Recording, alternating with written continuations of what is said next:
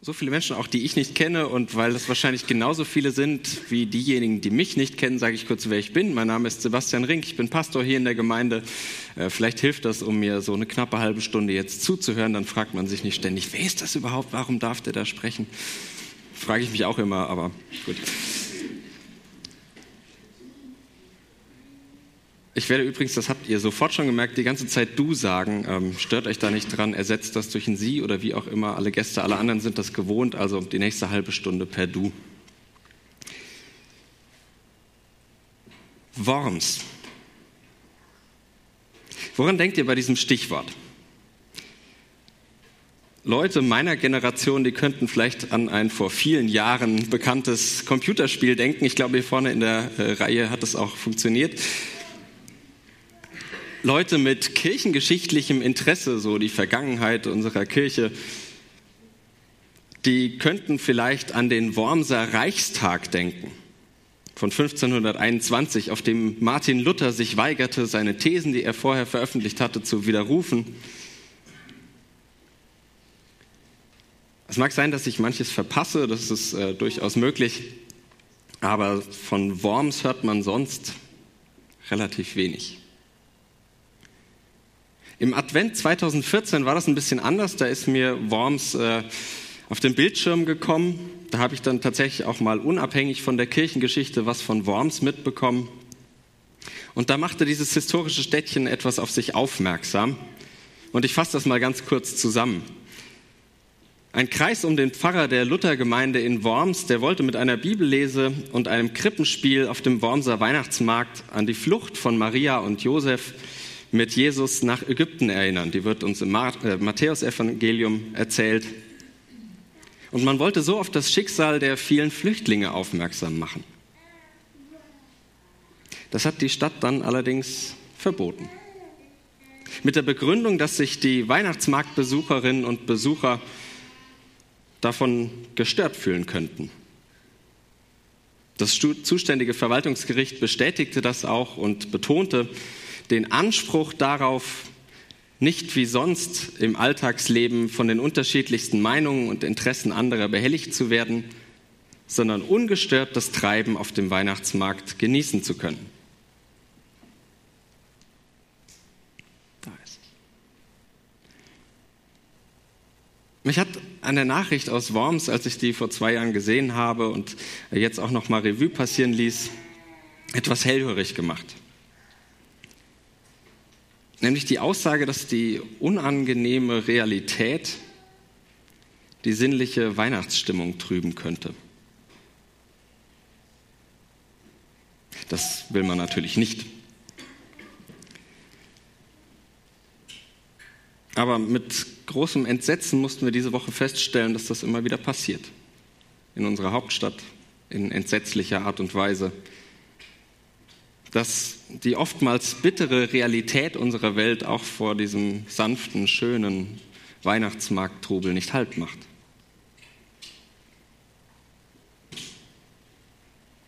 Aber dieses Worms, das scheint mir trotzdem auch gar nicht so weit weg zu sein. Denn feiern wir nicht Weihnachten trotz allem auch irgendwie so als ein Stückchen Verzauberung unseres Alltags? Ein bisschen rauskommen, abschalten, mal ein paar Tage die Erde vergessen und nach den Zimtsternen greifen. Mir scheint gerade in freikirchlichen Gemeinden, da schauen wir doch Weihnachten am liebsten auf das Ungewöhnliche. Die verklärte himmlische Szene um ein vermeintlich übernatürliches Ereignis. Weihnachten, das scheint so ein paar Zentimeter über dem Boden der harten Realität zu schweben. Und wir schauen lieber in den Himmel als auf die Erde. Wir schauen lieber auf die Engel als auf die Hirten. Aber um die soll es heute gehen.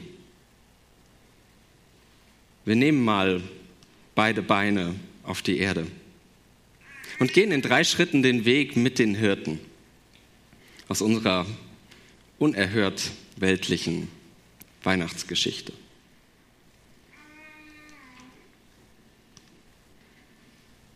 Erster Schritt. ganz himmlisch. Gerade noch sangen die Engel im himmlischen Weihnachtschor ihr Gloria. Wir haben das gerade in der Lesung gehört.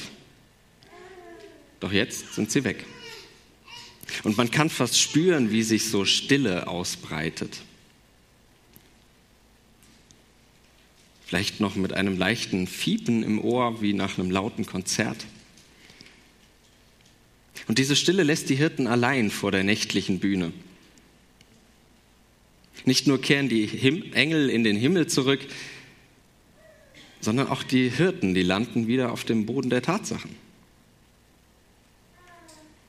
Der Abgang der Engel, wie er hier beschrieben ist in unserem Text, der ist für mich nicht nur eine Regieanweisung, sondern Programm für diesen ganzen Abschnitt. Genug der Himmelsschwärmerei. Konzentrieren wir uns wieder auf die weltliche Realität. Diese Hirten, mit denen wir es im Text zu tun bekommen, die hätten es in der Erzählung durchaus dabei belassen können, einen Eindruck von den himmlischen Höhen zu bekommen. Aber das tun sie nicht. Und ihre Reaktion, die ist mir als moderne Menschen äußerst sympathisch. Sie schlucken nicht einfach alles. Sie suchen eine Bestätigung für das, was sie gehört haben. Sie wollen erst erleben, bevor sie glauben. Und ich finde, sie tun daran ganz gut. Worte, gerade solche, wie sie die Hirten gehört haben, die sind schnell gesagt und schnell gehört. Aber sie sind mir nicht einfach immer gleich automatisch die Wahrheit. Natürlich hätten die Hirten das einfach schlucken können. Okay, ist so, nehme ich hin. Das wäre bequem. Und solche bequemen Hirtinnen und Hirten, die begegnen mir immer wieder. Aber unsere biblischen Hirten in der Erzählung, die gehören nicht dazu, zu diesen bequemen Hirten. Sie bleiben im besten Sinne kritisch, das heißt prüfend, bis sie überzeugt sind. Das erfordert Einsatz, das erfordert eigene Initiative. Da muss man schon mal den Platz am kuscheligen Feuer verlassen. Doch irgendetwas an dieser Engelnachricht, die sie gehört haben, die hat die Hirten offenbar angestachelt, sodass sie weiter nachfragen. Sie suchen Bestätigung für das, was sie gehört haben. Und finden sie. Nur wo? In einer gänzlich irdischen Szene. Eltern mit ihrem neugeborenen Kind. Natürlicheres als das kann man sich kaum vorstellen. Gut, die Umstände sind etwas ungewöhnlich, das gebe ich zu. Die Behausung ist so eine Art Stall. Das Kinderbett ist so ein Futtertrog. Doch das ändert erstmal nichts daran, dass hier was ganz Normales passiert. Nämlich die Geburt eines kleinen Jungen. Über Größe und Gewicht erfahren wir wenig, aber es ist ein Junge, so viel wissen wir. Der zweite Schritt mit den Hirten, ganz irdisch. Ich lade dir, dich ein, dir mal bewusst zu machen, was hier passiert. Ich gebe zu, das ist nicht so einfach mit knapp 2000 Jahren Theologiegeschichte auf dem Buckel. Da fällt es ziemlich schwer, unvoreingenommen an so einen Text heranzugehen.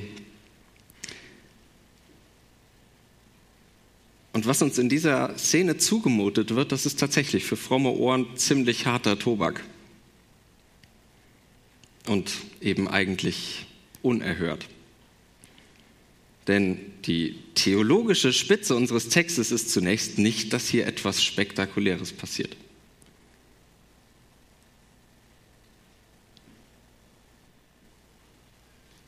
Das gibt der Text nicht her.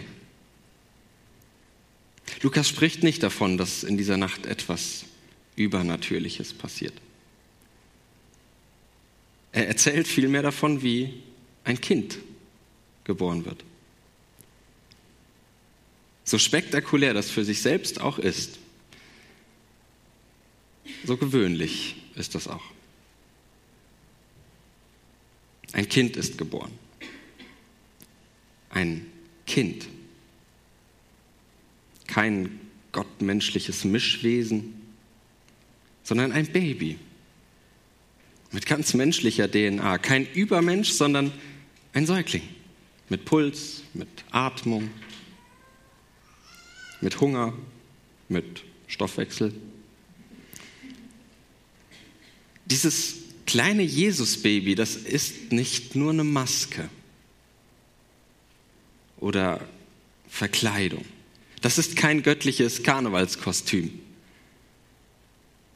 sondern durch und durch Mensch. Oder wie die Kirche seit vielen, vielen hundert Jahren bekennt, wahrhaft Mensch. Sehen wir das noch? Unter diesem ganzen Haufen theologischer Wahrheiten, die sich um dieses Weihnachten herum angesammelt haben?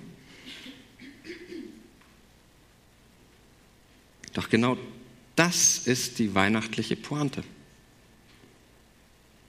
Unser Glaube an Gott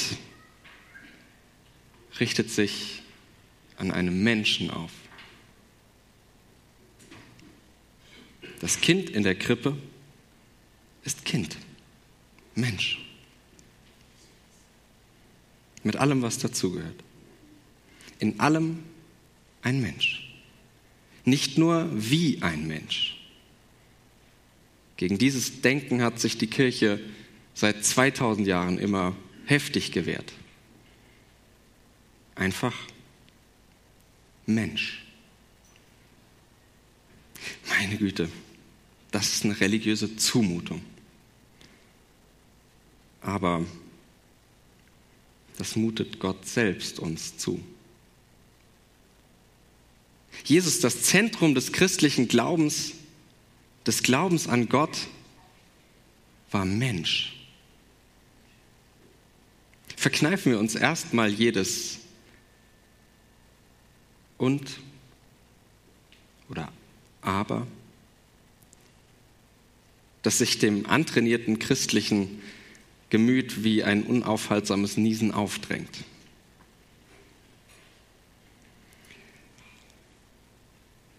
Erst wenn sich das einigermaßen gesetzt hat, glaube ich, ohne zur Selbstverständlichkeit zu werden, versteht man das Staunen derer, die die Botschaft hören, die die Botschaft der Hirten hören. Dieses ganz normale Kind ist der göttliche Retter. Christus, der Herr, Sohn des Höchsten, Sohn Gottes. Und wie ihn die Gemeinde noch nennt. Unglaublich. Gott und Welt kommen in diesem Kind zusammen. Das versteht sich nicht von selbst. Denn das Kind trägt weder Aufschrift noch Heiligenschein was dieses Menschenkind Jesus als göttlichen Christus zu erkennen gibt, das ist allein die Botschaft. Oder genauer gesagt, der Glaube an diese Botschaft. Das Kind ohne diese Botschaft, dass das der göttliche Retter ist, bleibt einfach nur Kind, das aufwächst, erwachsen wird und irgendwann wie jeder andere Mensch auch stirbt. Und als ein solcher Mensch der längst vergangenen Geschichte, wenn er nur das ist, der hätte erstmal mit mir nichts zu tun.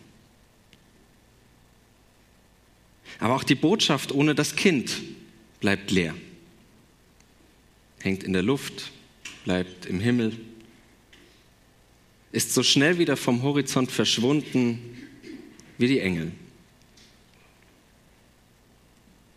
Als eine solche Botschaft hat sie nur mit größter Mühe und Not etwas mit meinem konkreten Leben als Mensch zu tun.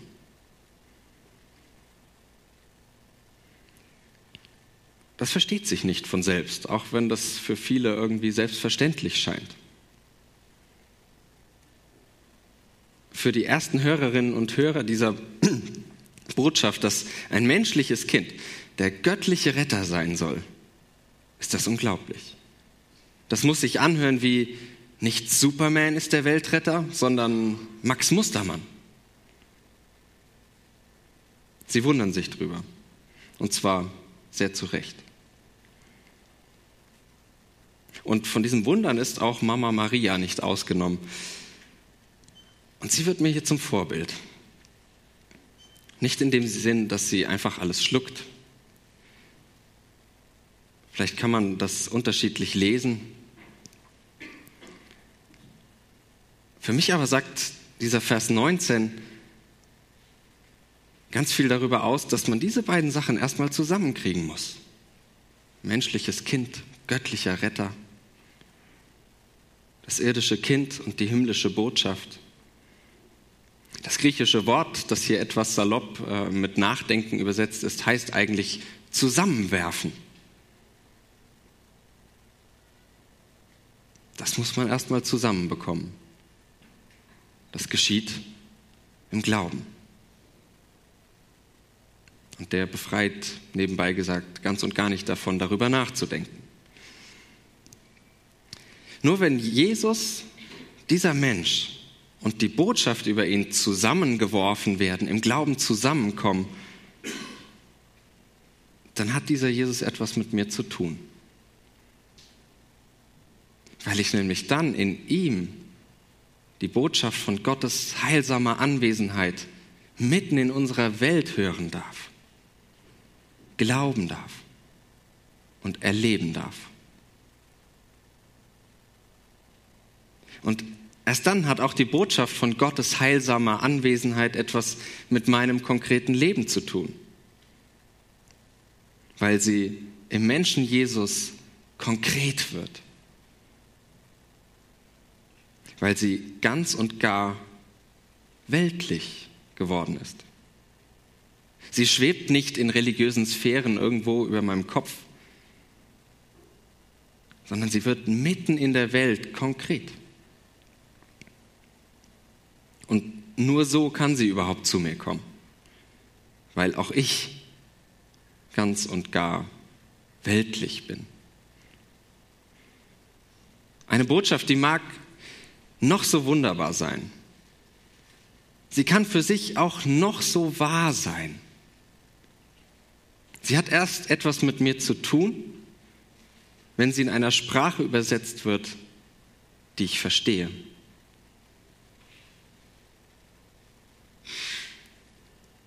Dass ich Kind und Botschaft zusammenbringe, das kann ich nicht machen. In dem Menschen Jesus von Nazareth die heilsame Anwesenheit Gottes mitten in der Welt zu erkennen, dafür kann ich mich nicht einfach entscheiden.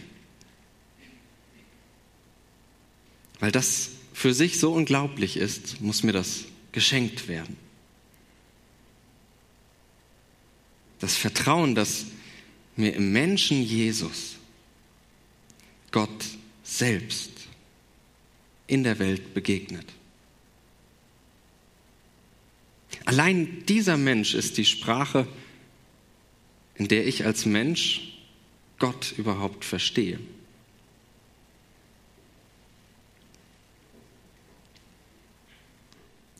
Dritter Schritt. Himmlisch, irdisch. Ich gebe zu, das ist nicht leicht und auch nicht in einer knappen halben Stunde abgehandelt. Dass Gott selbst sich in einem Menschen in der Welt zu erkennen gibt, das bleibt Geheimnis.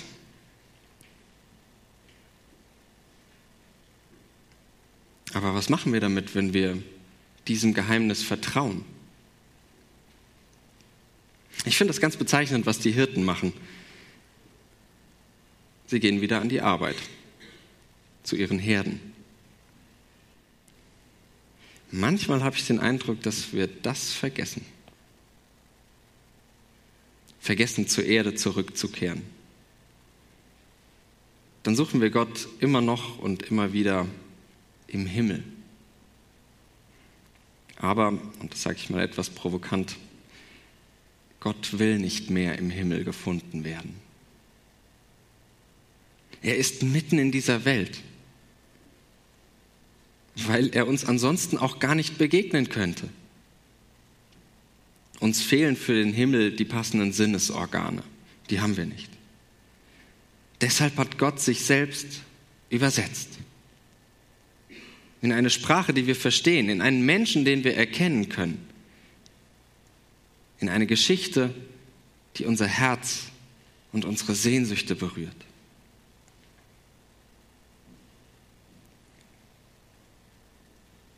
Wenn das alles stimmt, und ich behaupte das, prüfen müsst ihr das selber, dann hat das Konsequenzen dafür, wie ich meinen Glauben lebe. Denn dann findet auch der in der Welt statt. Der Theologe Dietrich Bonhoeffer hat das mal sehr schön auf den Punkt gebracht. Er schrieb, ich fürchte, dass die Christen, die nur mit einem Bein auf der Erde zu stehen wagen, auch nur mit einem Bein im Himmel stehen. Das ist die weihnachtliche Herausforderung. Gott nicht im religiösen Spektakel zu suchen und zu erwarten, sondern mitten im Leben. Mitten im Alltag. Etwa in der Tageszeitung, das war für mich letztes Jahr ganz eindrücklich, wenn zwei Staaten wie die USA und Kuba sich wieder einander annähern, nach 50 Jahren Schweigen. Oder in unserer deutschen Geschichte, als vor gut 25 Jahren zwei getrennte deutsche Staaten wieder zusammenkamen. Eine Mauer haben einstürzen lassen. Vielleicht auch direkt vor deiner Haustür. Wenn Flüchtlinge nach unvorstellbarem Leiden eine sichere Unterkunft und ein Stückchen Hoffnung finden. Da geschieht Gott selbst mitten im Leben. Wenn Zerstrittene aufeinander zugehen, wenn Kranke geheilt werden, wenn sie einen guten Tag haben oder wenn sie vielleicht auch endlich sterben dürfen. Gott geschieht, wo zerrüttete Familien wieder zusammenfinden oder im Frieden auseinandergehen. Und Gott geschieht, wo Fremde ein Zuhause finden. Gott geschieht mitten in deinem Leben. Da, wo du Hoffnung bekommst oder Hoffnung gibst. Da, wo du Liebe empfängst oder ausgibst. Und in so vielem mehr.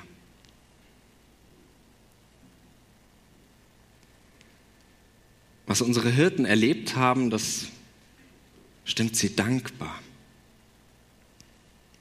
Und wo findet ihre Dankbarkeit, ihr Lobpreis statt?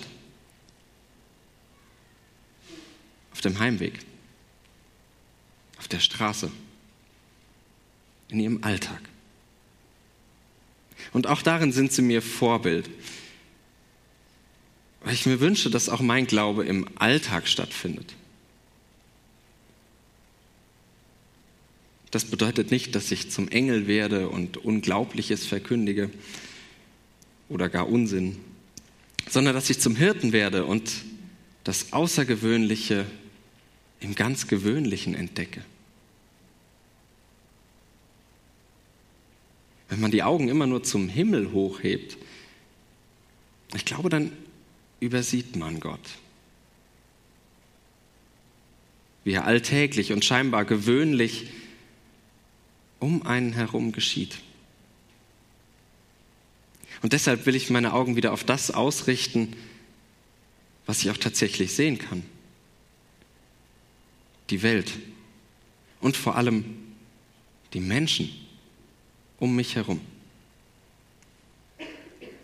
Ein schöner Nebeneffekt davon ist übrigens, dass man die Nase nicht mehr so hoch trägt. Und so wird Weihnachten zum Fest der Liebe. Wenn wir die Welt und die Menschen um uns herum wieder in den Blick bekommen. Weil genau dort Gott geschieht. Weil genau dort Gott gesucht werden will. Und weil da dann vielleicht auch durch dich Gott geschieht.